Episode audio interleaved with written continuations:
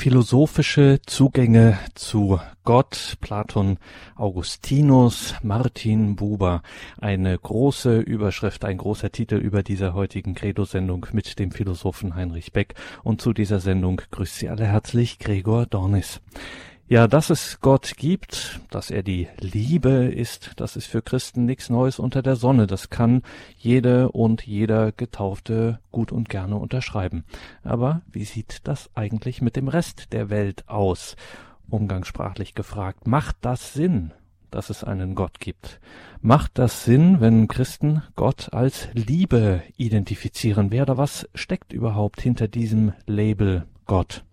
Sie merken, es wird philosophisch und heutzutage wird das ja zwangsläufig, wo nichts mehr selbstverständlich ist, wo kaum mehr religiöse Erfahrung gemacht wird, da wird es beim Thema Gott früher oder später philosophisch. Also, schauen wir heute Abend mal, ob wir einen philosophischen Zugang zu Gott bekommen. Wir fragen nach bei drei Schwergewichten der Philosophiegeschichte, beim Griechen Platon, beim lateinischen Christen Augustinus und beim modernen jüdischen Philosophen Martin Buber. Die drei bitten wir also heute um Auskunft. Genauer macht das für uns jemand, der sich nun wirklich bestens auskennt in dieser Materie. Es ist einer der renommiertesten deutschen deutschsprachigen Philosophen Heinrich Beck. Professor Beck hat sich den Abend wieder für uns freigenommen. Dafür sind wir sehr dankbar und freuen uns, Professor Heinrich Beck nun in Bamberg am Telefon zu haben. Grüße Gott, Professor Beck. Grüß Gott. Liebe Hörerinnen und Hörer, Professor Beck ist im Jahre 1954 zum Doktor der Philosophie promoviert worden. Wenig später dann folgte die Habilitation und der Ruf auf den Lehrstuhl für Philosophie an der Uni Bamberg. Dort war er von 1979 bis 97 tätig. Er ist im aktiven Unruhestand, veröffentlicht, publiziert, hält Vorträge etc. immer noch bis heute.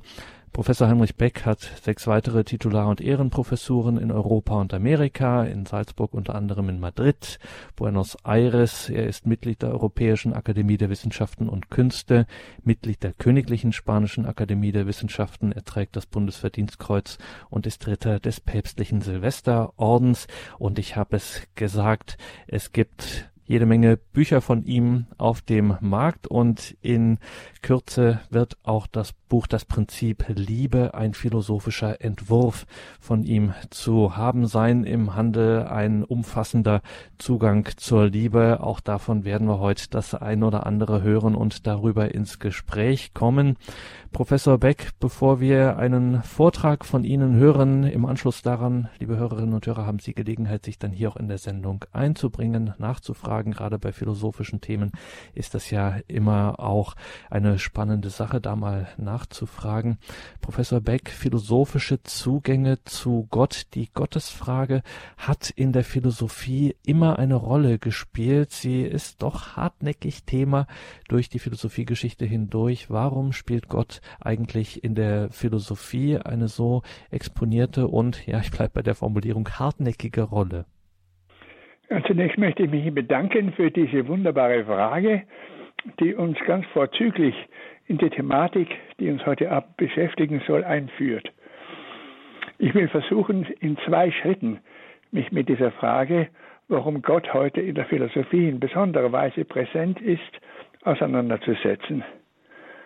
Zunächst soll die Frage sein, wieso die Gottesfrage überhaupt heute so sehr an Aktualität gewinnt. Und zweitens dann, wieso das gerade die Philosophie betrifft. Also zunächst, die Gottesfrage bekommt heute eine neue Aktualität, weil die begrenzten und vergänglichen Werte immer problematischer erscheinen, wie eben das sinnliche Genuss, der wirtschaftliche Wohlstand und das gesellschaftliche Ansehen. Das sind Werte, die heute immer unsicherer in ihrer Tragfähigkeit für das Leben erscheinen, insbesondere auf dem Hintergrund der zunehmenden Kriegsgefahr. Wenn wir allein an die atomare Aufrüstung denken, zu der sich entschieden die USA, Russland und China bekennen, dann wird uns geradezu unheimlich, wenn wir diese Frage nicht aus unserem Bewusstsein verdrängen. Und das verlangt eben doch die Auseinandersetzung äh, mit der anderen tieferen Frage, ob es nicht geistige Werte gibt, ob es nicht letztlich Gott gibt, der als personales Du uns in allen Gefahren schützt. Nun zum zweiten Aspekt, den ich eben schon erwähnt habe. Wieso betrifft das die Philosophie? Einmal das bloße Gefühl, das bloße sogenannte Gotteserlebnis oder der religiöse äh, Glaube genügen dem Menschen nicht. Denn der Mensch fragt immer nach dem Warum. Es gibt verschiedene Gefühlsbestrebungen, die sich widersprechen. Und das bedingt mit, dass das sich verlassen auf die Gefühle immer unsicherer zu werden scheint. Es wird alles Mögliche gefühlt und geglaubt. Frage also, was lässt sich begründen? Und diese Frage nach dem Grund, nach der Begründung, die den Menschen seit jeher, wie Sie eben schon angedeutet haben, bewegt, wird durch die einzelnen Wissenschaften nur ungenügend angegangen. Durch die Naturwissenschaften wird nur nach den vordergründigen Erscheinungen der Natur gefragt, die die unmittelbaren Erlebnisse und Erfahrungen, die wir mit der Natur machen können, tragen. Und mit den Kultur- und Geisteswissenschaften verhält es sich ähnlich. Die Philosophie aber ist das umfassende Fragen. Sie fragt nach, dem, nach der Wirklichkeit im Ganzen und Letzten und ist also letztlich gefordert mit der Frage nach Gott, nach einem letzten umfassenden Grund der Wirklichkeit. Und das leitet uns schon über zu unserem Thema, äh, mit dem ich in dem Augenblick eigentlich an diesem Stand der Auseinandersetzung der geistigen Beschäftigung gut beginnen kann.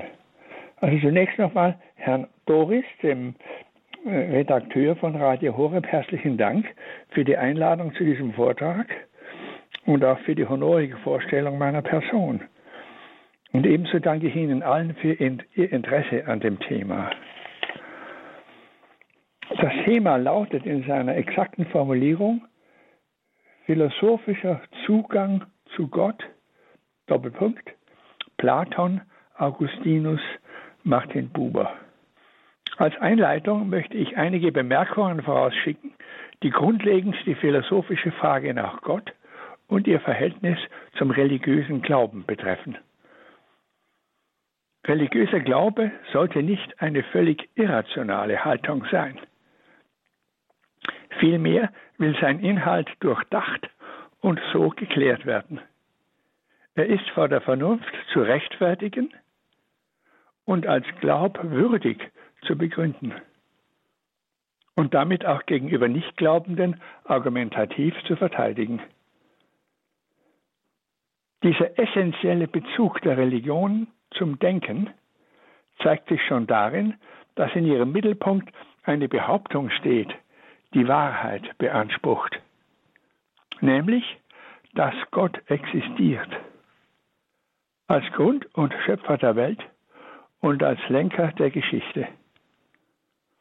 So tritt Gott in Konfrontation mit Philosophie, die ebenso nach dem Grund der Welt fragt.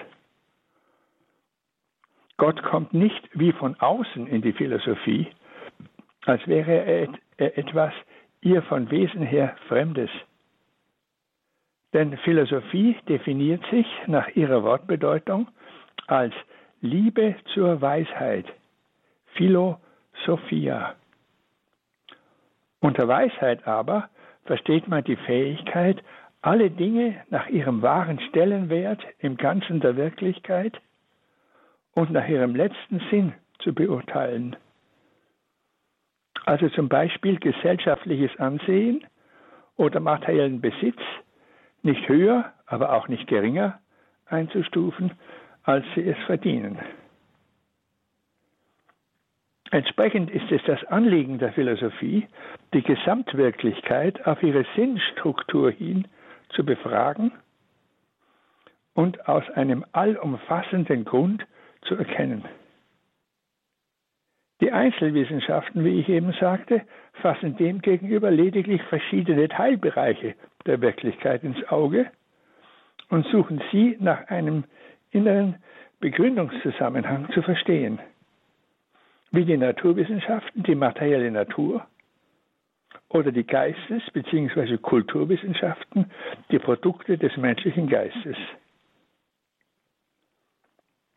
So ergeben sich für die Methode der Philosophie zwei Schritte.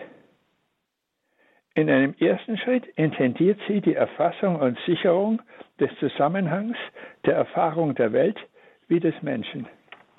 Philosophie nimmt ihren Ausgang von der allgemeinen menschlichen Erfahrung der in Raum und Zeit sich erstreckenden Welt und insbesondere unserer Erfahrung des menschlichen Seins.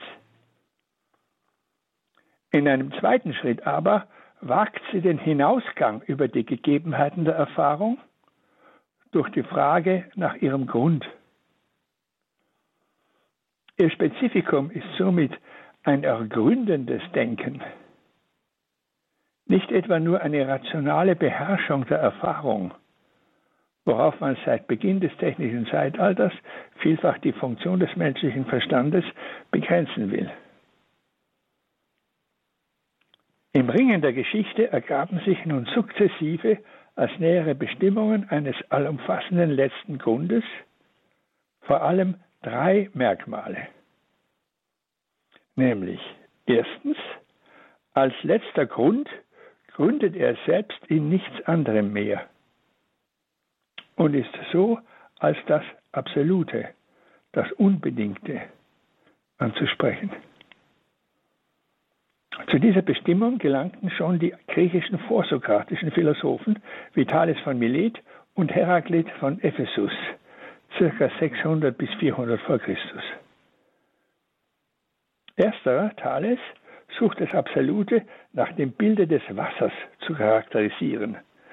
Im Anschluss an die Erfahrung, dass festes Land sich aus dem Meer erhebt und das Leben einen feuchten Untergrund voraussetzt. Letzterer, Heraklit, sah im Absoluten eine Art Urfeuer, wobei bereits eine Annäherung an den Begriff einer geistigen Energie als des letzten Ursprungs von allem erkennbar wird. Zweitens erfolgte der Schritt, wenn im Absoluten alles gründet, dann insbesondere die in der materiellen Welt angelegte Sinnordnung, die von den Naturgesetzen beschrieben wird.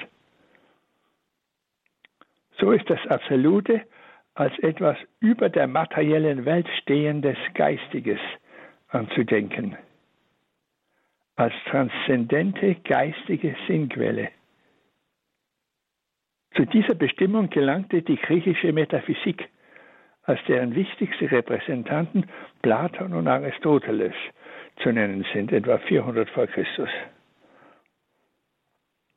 Zu einem dritten Schritt bedachte man die Schlussfolgerung, in einem wirklich allumfassenden Absoluten muss letztlich auch die Personalität des Menschen gründen, die nun in ihrem Spezifikum philosophisch in den Blick kommt.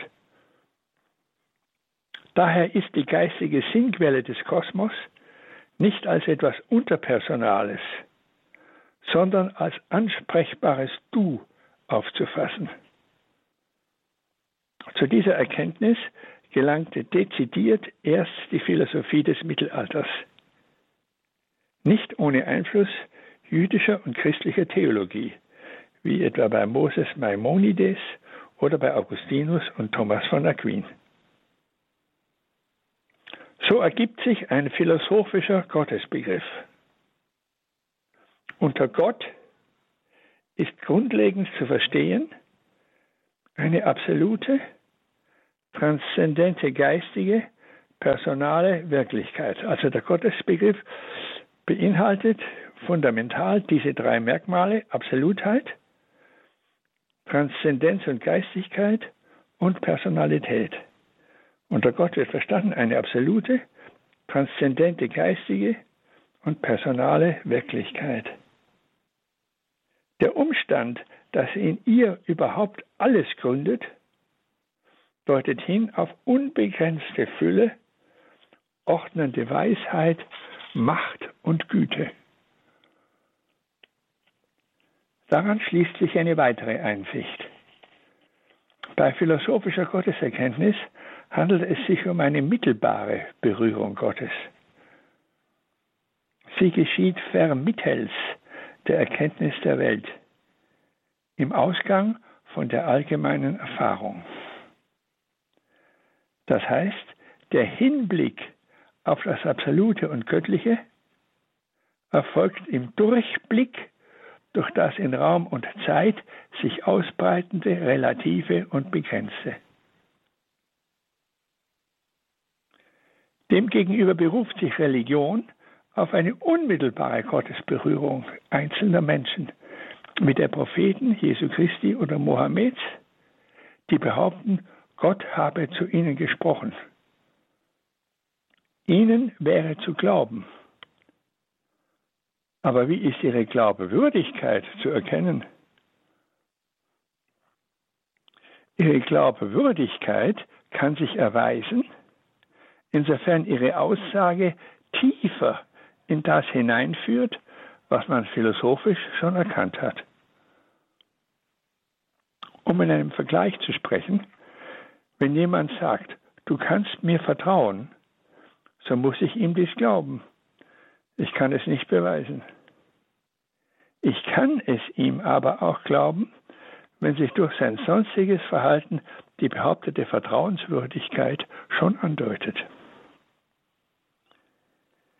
Ähnlich lässt sich sagen, wenn ein Prophet sagt, Gott wendet sich persönlich dem Menschen zu, er zielt auf das Heil und die Erlösung von Leid und Schuld, er lenkt die Geschichte des Einzelnen und der Menschheit.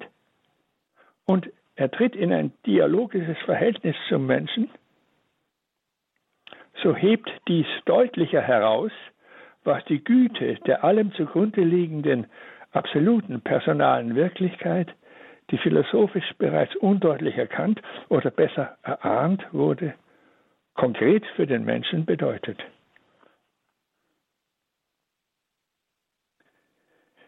Wie verhält sich also der philosophische Gottesbegriff zum Gottesbegriff der Religionen, soweit man hier etwas Allgemeines sagen kann?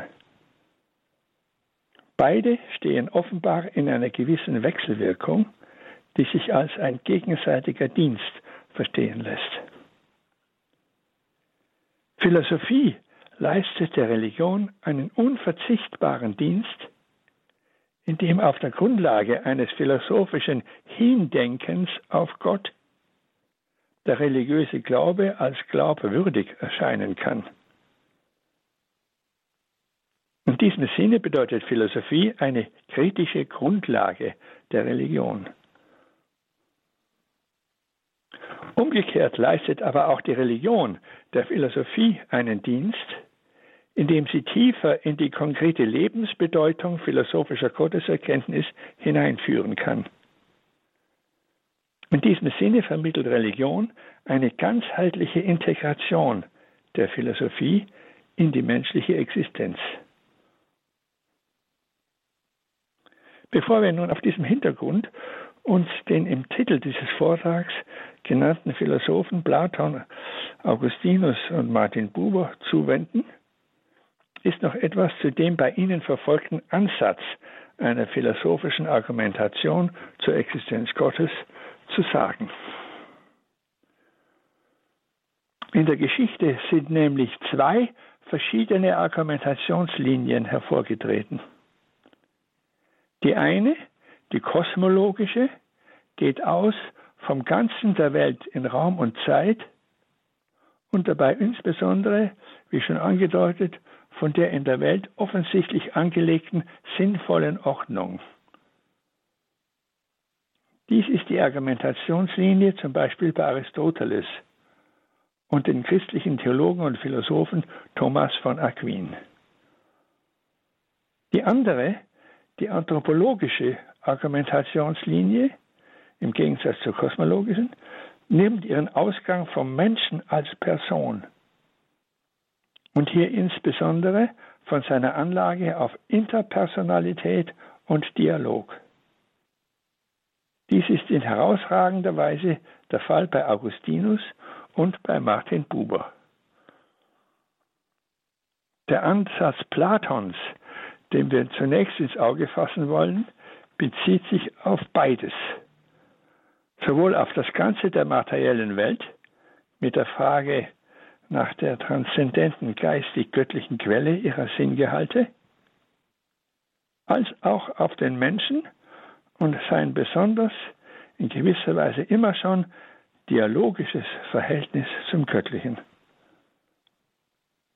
So liegt Platon noch vor einer ausdrücklichen Trennung beider Argumentationslinien. Nun, Platon, ca. 400 v. Chr., gilt mit Aristoteles als Hauptvertreter der klassischen griechischen Metaphysik. Platons Argumentation zur Existenz Gottes bzw. des Göttlichen geschieht am dichtesten in seinem Werk Politeia, zu Deutsch der Staat. Ich will nun versuchen, seine Sicht in drei systematischen Schritten zusammenzufassen und dabei noch etwas zuzuschärfen. Erster Schritt.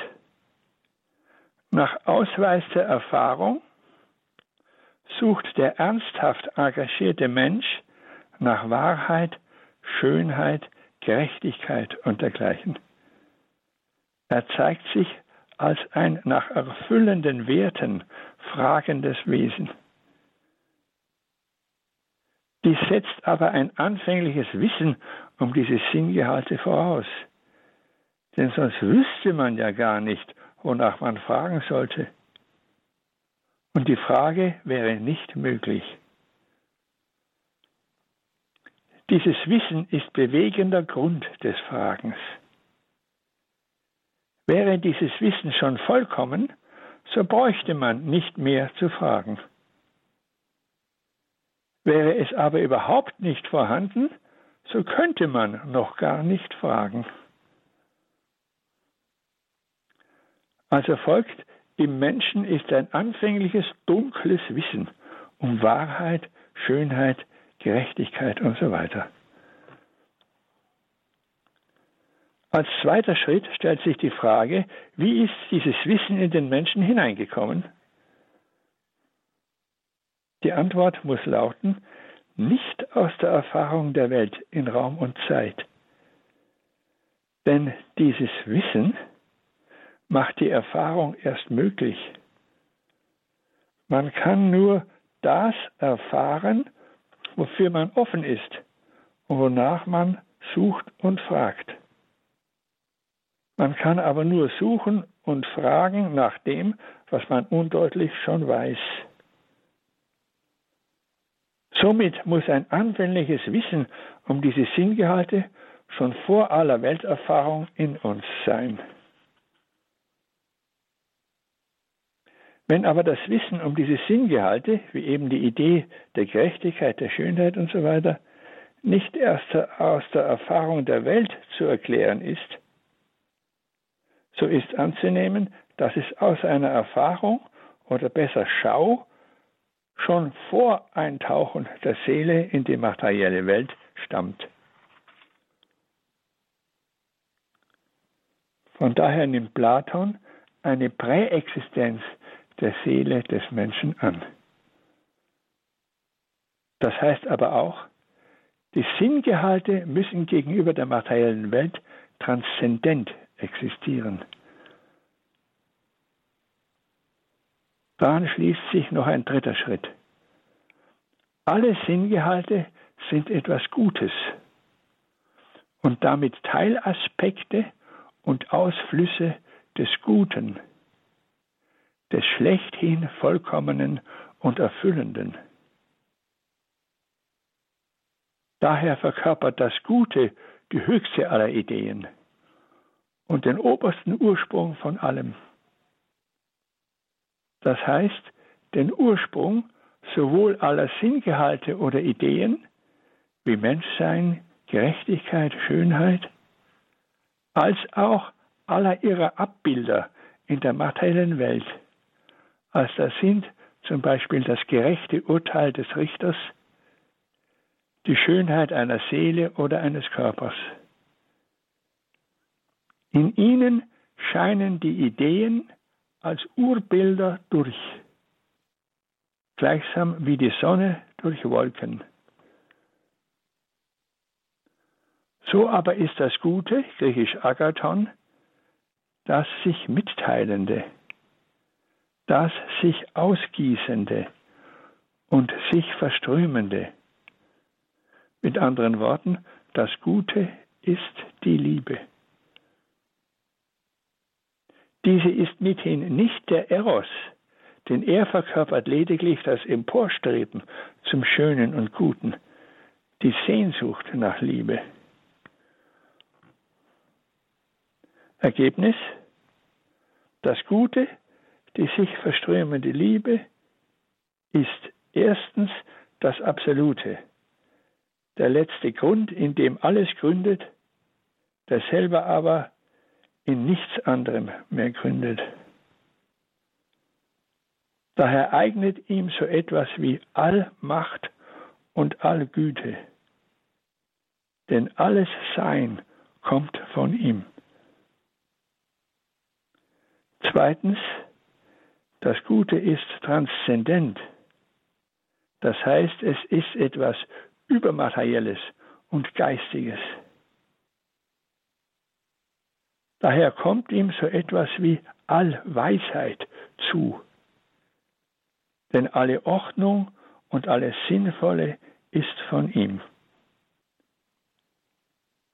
Drittens, aber das Gute wird bei Platon noch nicht als ein personales Du verstanden. Daher nennt er es nicht ausdrücklich Gott. So ist auch kein eigentlicher Dialog mit ihm möglich, der eine Ich-Du-Beziehung zur Grundlage hätte. Wohl aber besteht zwischen ihm und dem Menschen eine gewisse Vorform von Dialog. Denn der Sinn und die Aufgabe des menschlichen Lebens besteht nach Platon in der Erkenntnis und der Nachbildung der Ideen als Rückerinnerung an das einst Geschaute. Dies geschieht zum Beispiel mittels der Kunst, deren Aufgabe eine Nachbildung von Schönheit und eine Annäherung an sie darstellt. Es geschieht aber auch, und das vor allem, durch den sozialen Einsatz und Dienst im Staate, als Nachbildung der Idee der Gerechtigkeit. Und hier tritt die große Bedeutung des Eros hervor. Denn die Kraft der Sehnsucht entfesselt und leitet das Emporstreben zum Urschönen und Urguten und damit die Rückkehr zum heimatlichen Ursprung. So aber erscheint das Leben als eine Kreisbewegung angelegt. Es strömt aus dem Guten und darin liegt ein Anspruch an den Menschen. Die Antwort des Menschen ist eine Rückwendung zum Guten als seinem Ursprung.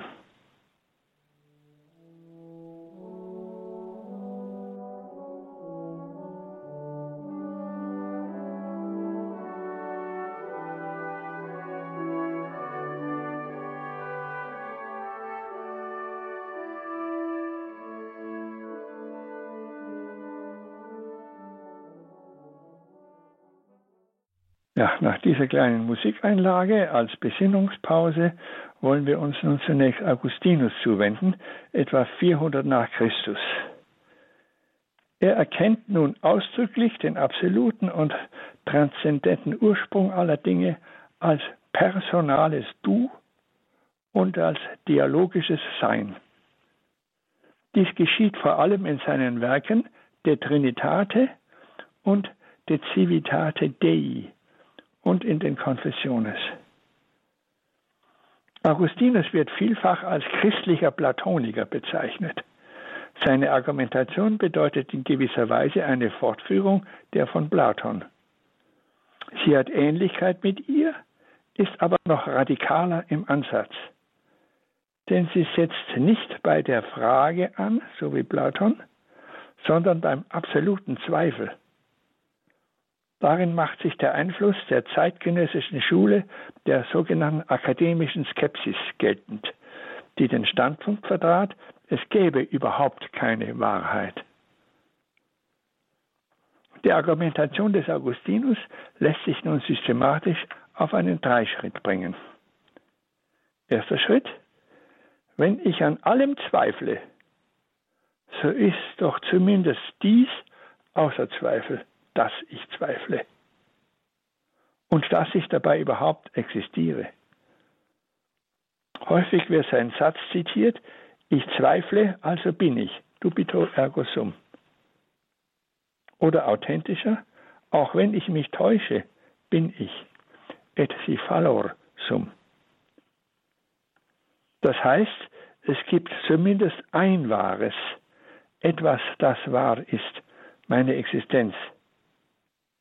Dieses unbezweifelbar Wahre ist die Bedingung und Grundlage meines Zweifelns bzw. des Michtäuschens. Zweiter Schritt.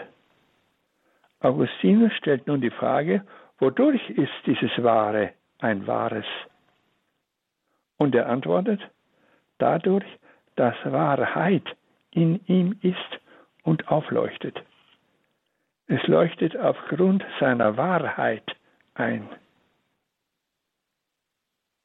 Die Wahrheit verhält sich somit wie ein Lichtgrund. Sie bedeutet das Leuchten, die Offenheit oder Unverborgenheit, griechisch Aletheia, des Seins.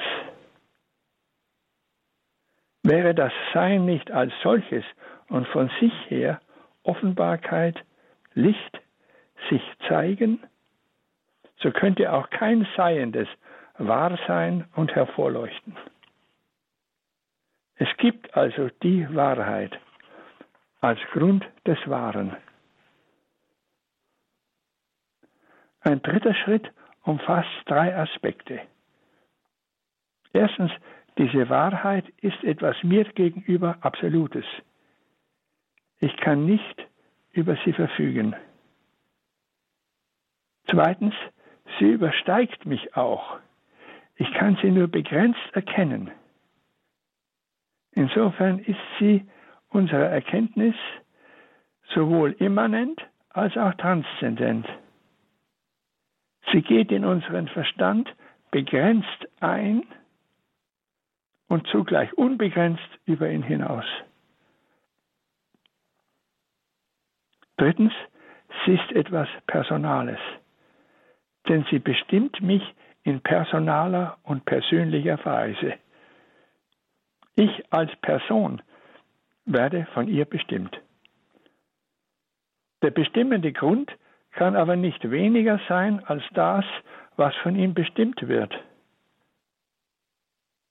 Also folgt, die Wahrheit ist Gott, denn sie ist absolut, transzendent und personal.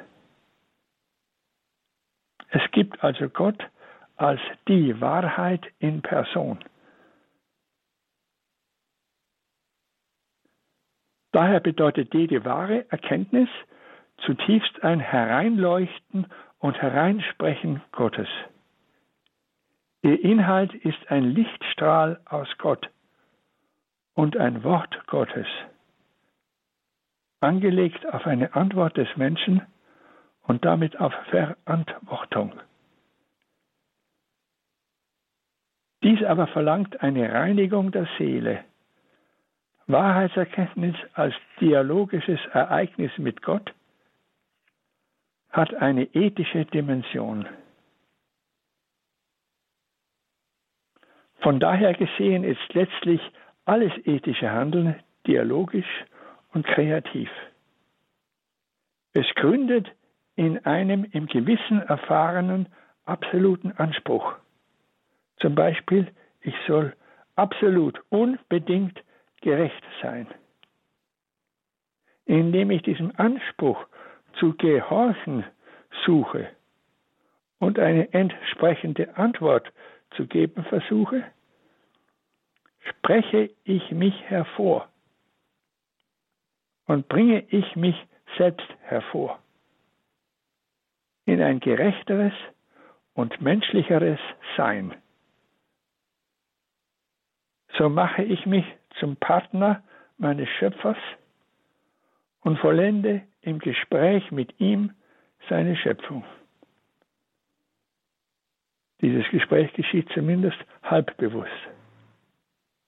Das heißt, am Ort des Gewissens geschieht eine dialogische Kontinuation der Kreation. So ereignet sich wiederum eine Kreisbewegung. Gott ruft mich durch sein Wort hervor und ich antworte und gehe damit auf ihn zu, indem ich tiefer in mein eigenes und wahres, mir von Gott zugedachtes Sein hineingehe. Es handelt sich im Grunde um dieselbe in der Tiefe des Seins angelegte Kreisbewegung, die schon von Platon aufgezeigt wurde. Nur ist sie jetzt bei Augustinus noch mehr personalisiert und dialogisiert und so ausdrücklicher in die Freiheit gestellt. Augustinus geht aber noch einen Schritt weiter und sucht nach einer Letztbegründung dieses dialogischen Verhältnisses zwischen Gott und dem Menschen. Er sieht sie im inneren Sein Gottes. Gott ist in sich selbst dialogisch und interpersonal. Denn das Sprechen und sich Aussprechen Gottes zum Menschen, wie von Augustinus beschrieben, bedeutet eine Selbstmitteilung und persönliche Zuwendung Gottes, worin sich ausdrückt, dass Gott Liebe ist.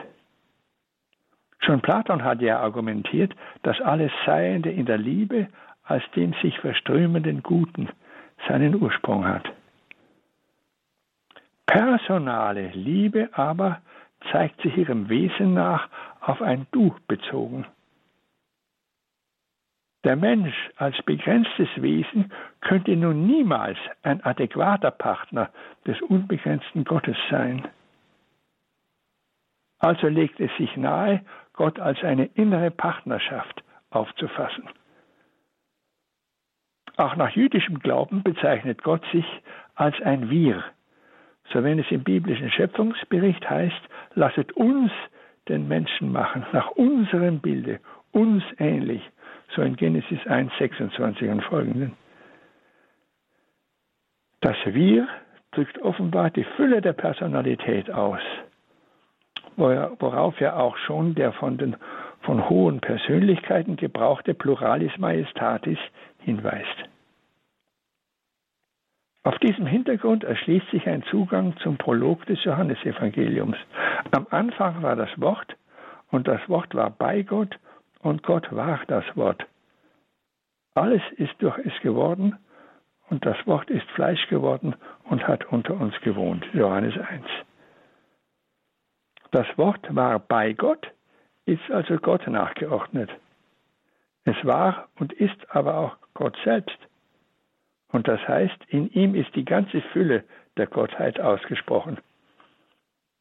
So gelangt Augustinus zu der Deutung, der eine unbegrenzte Gott hat in sich selbst einen verschiedenen Status, als sich aussprechender und als von sich ausgesprochener. Gott erkennt sich selbst und spricht den Inhalt seiner Selbsterkenntnis in sich aus in einem inneren Wort, dem Logos. Er tritt damit sich selbst gegenüber und konstituiert einen geistigen Begegnungsraum mit sich selbst. Diesen erfüllt er durch die gegenseitige Gabe der Liebe, den Heiligen Geist, der einen dritten Status des göttlichen Seins darstellt. Es handelt sich hier also um einen dreifachen Status, um drei verschiedene personale Selbststände des einen und selben göttlichen Seins, nicht etwa um drei Götter. Denn das unbegrenzte göttliche Sein kann es nur einmal geben. Sonst wäre jeder der drei Selbststände gegen die anderen abgegrenzt und keiner wäre unbegrenzt und in Wahrheit Gott. Somit beschreibt der zeitlose göttliche Selbstvollzug gewissermaßen eine Kreisfigur. Gott geht im Ausdruck seines inneren Wortes in sich selbst aus sich heraus und im Liebeshauch seines Geistes in sich hinein. Ferner ist gesagt, durch sein inneres Wort ruft Gott auch die Welt und den Menschen hervor. Alles ist durch ihn geworden. Die Produktion des inneren Wortes wird als geistige Zeugung verstanden und so das Wort, der Logos, als der Sohn Gottes bezeichnet.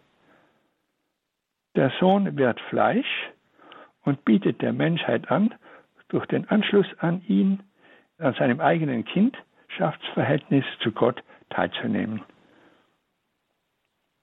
Damit bringt Gott nach Augustinus zum Ausdruck, dass er die Menschheit in seinen innertrinitarischen Dialog einbeziehen will und so in ein familiäres Verhältnis mit ihr eintreten möchte. Dadurch öffnet sich eine neue Ebene der Dialogizität mit Gott. Dies geschieht gleichsam auf der Grundlage einer Erweiterung der göttlichen Kreisbewegung. Der Sohn tritt aus Gott heraus. Er entäußerte sich seiner Gottheit, wie Paulus sagt identifiziert sich mit dem Menschen und mit den Folgen seiner Sünde und seinem Elend, um mit ihm zusammen zu seinem göttlichen Ursprung zurückzukehren und die Schöpfung heimzuholen. Gut, lässt sich der dialogische Begriff des Menschen und von daher der Hinblick auf Gott bei Augustinus als akzentuierte vertikal bezeichnen.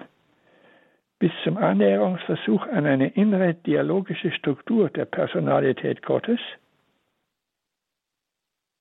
so erscheint er bei Buber vergleichsweise eher horizontal orientiert, eingebunden in die faktische, konkrete Geschichte, wie es jüdischer Geistigkeit entspricht. Martin Buber lebte von 1878 bis 1965 und ist der Begründer der sogenannten Philosophie der Begegnung. Dies dokumentieren vor allem seine wohl wichtigsten Werke mit den Titeln Ich und Du und das dialogische Prinzip. In ihnen zeigt sich, dass seine philosophische Argumentation zur Existenz Gottes in keiner Weise systematisch vorgeht. Entsprechend seinem bekannten Grundsatz, ich habe keine Lehre, sondern ich führe ein Gespräch. Sie ist jedoch in seinen Schriften der Sache nach impliziert. Und ich will versuchen, sie daraus nun zu explizieren. Es soll wiederum in drei Schritten geschehen. Der erste Schritt geht aus von der Erfahrung einer essentiellen Bezogenheit des Ichs auf das Du. Buber sagt, das Ich wird erst selbst, wird erst es selbst in der Beziehung zum Du.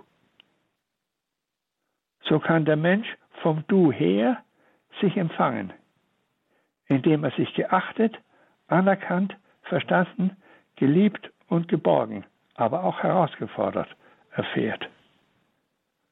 Und ebenso kann er zum Du hin sich geben und im Selbstausdruck frei werden. Im sich empfangen und sich geben, in der Ich-Du-Beziehung verwirklicht sich der Mensch. In einem zweiten Schritt ist zu beachten, das menschliche Du ist begrenzt.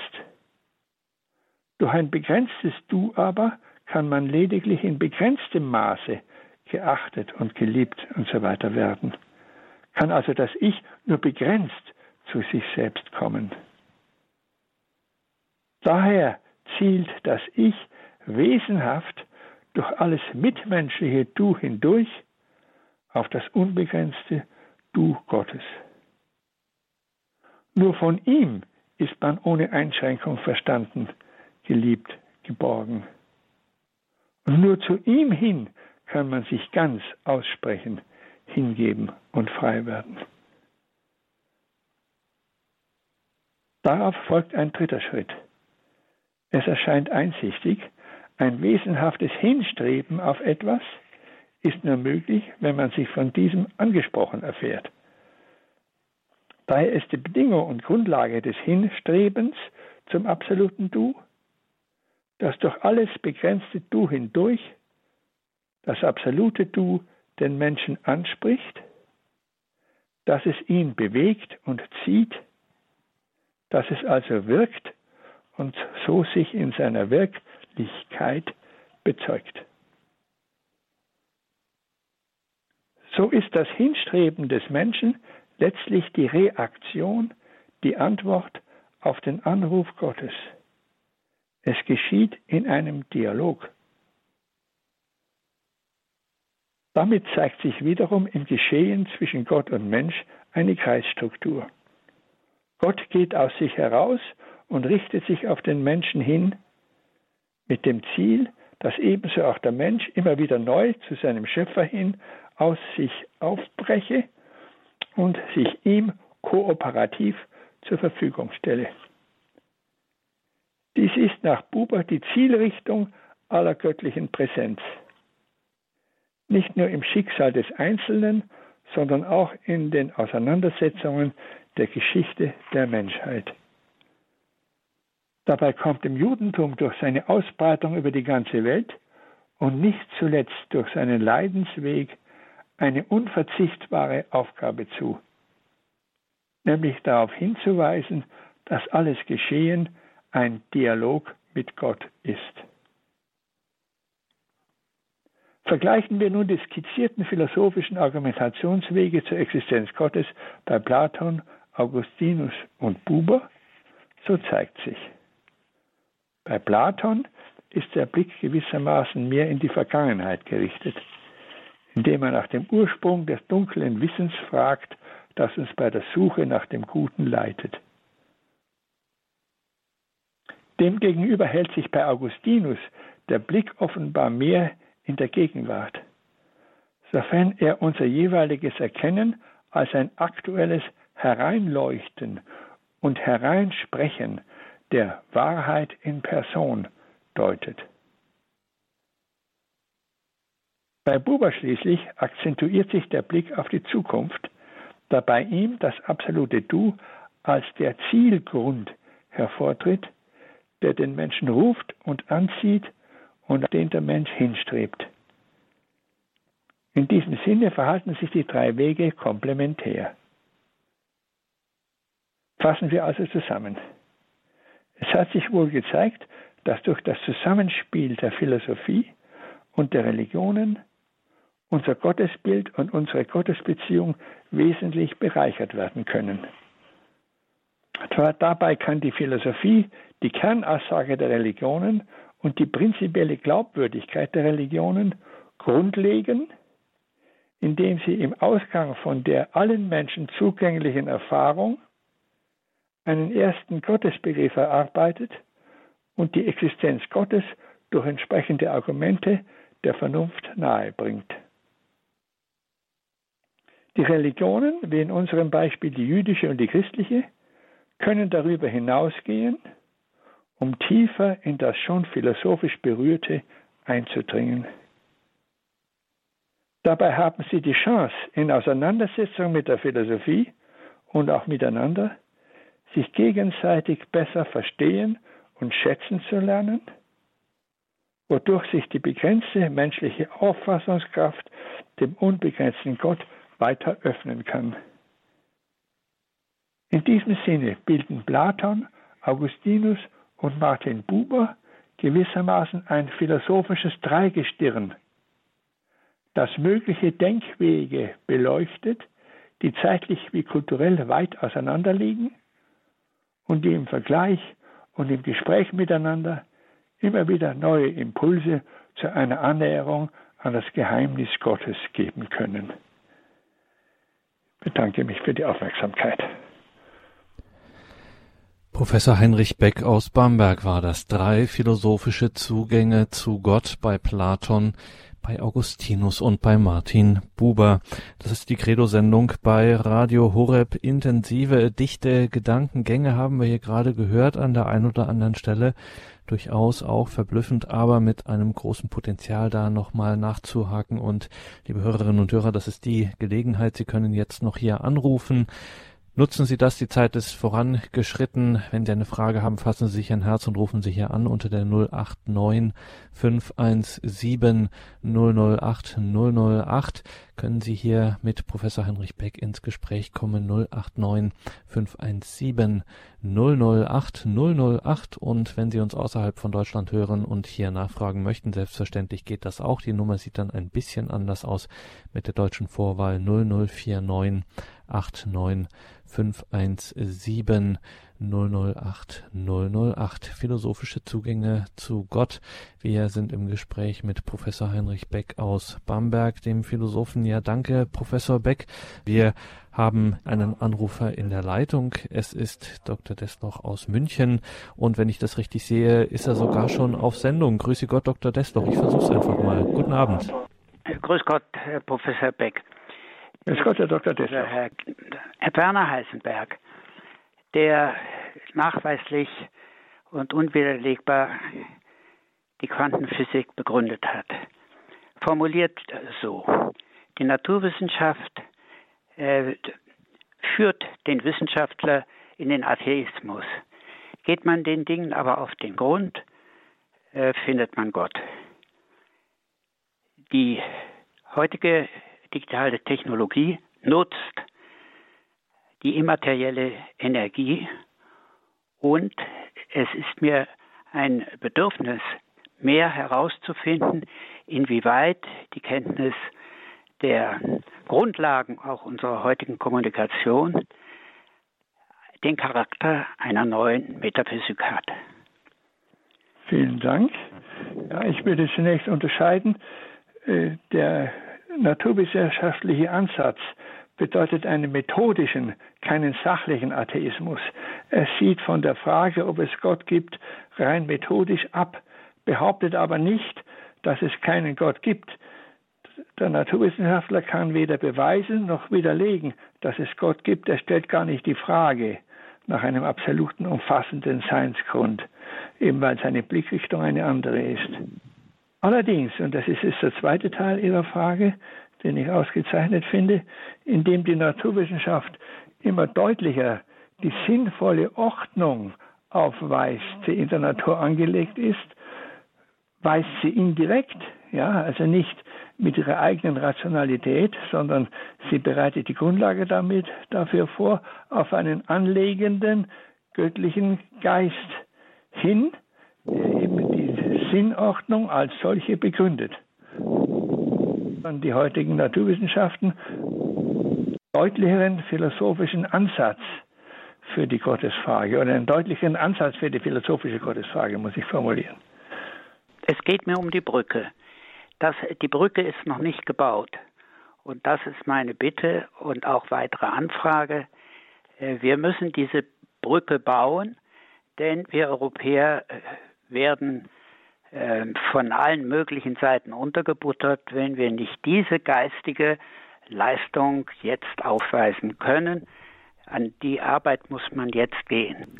Welche Brücke äh, meinen Sie? Das kann mit, Die Brücke äh, von dem So-Sein dieser Welt, dass wir heute auch durch äh, den, die Konvergenz von Naturwissenschaft und äh, Offenbarungsglaube in der Quantenphysik erkennen können, wenn wir der mhm. Sache auf den Grund gehen.